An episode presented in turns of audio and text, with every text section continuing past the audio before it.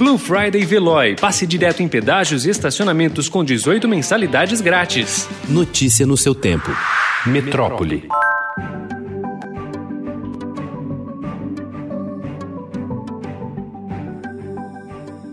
Famílias que perderam parentes por Covid-19 durante a pandemia encontraram neste dia de finados a primeira oportunidade de se despedir e prestar homenagens às vítimas. Após quase sete meses de restrições, a visitação aos cemitérios foi autorizada pelo governo do estado com aval da prefeitura. Durante a pandemia, os enterros aconteceram com o caixão lacrado e os velórios tiveram a duração limitada a uma hora para até dez pessoas. O balanço de entidades do setor foi de um movimento intenso em alguns cemitérios, mas menor que nos anos anteriores. O Sindicato dos Cemitérios e Crematórios Particulares do Brasil recomendou que o acesso ficasse restrito a 60% da ocupação.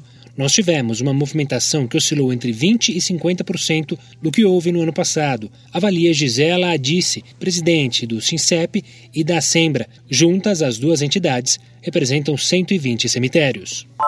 A presidente da Fundação Oswaldo Cruz, Nízia Trindade, afirmou ontem acreditar que a vacinação contra a Covid-19 começará até o fim do primeiro trimestre de 2021. A expectativa, segundo ela, é de que a instituição dê início à produção da vacina desenvolvida pela Universidade de Oxford e pela farmacêutica AstraZeneca em janeiro ou fevereiro.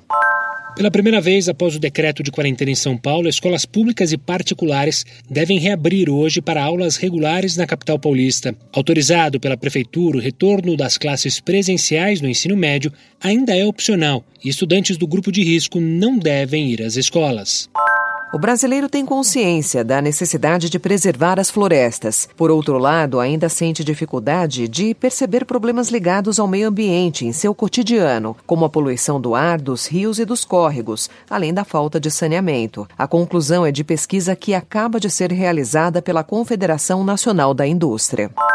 Um carro foi localizado às margens da rodovia Presidente Dutra, que liga São Paulo ao Rio na manhã de ontem. Dentro dele, a polícia encontrou a ossada de uma pessoa.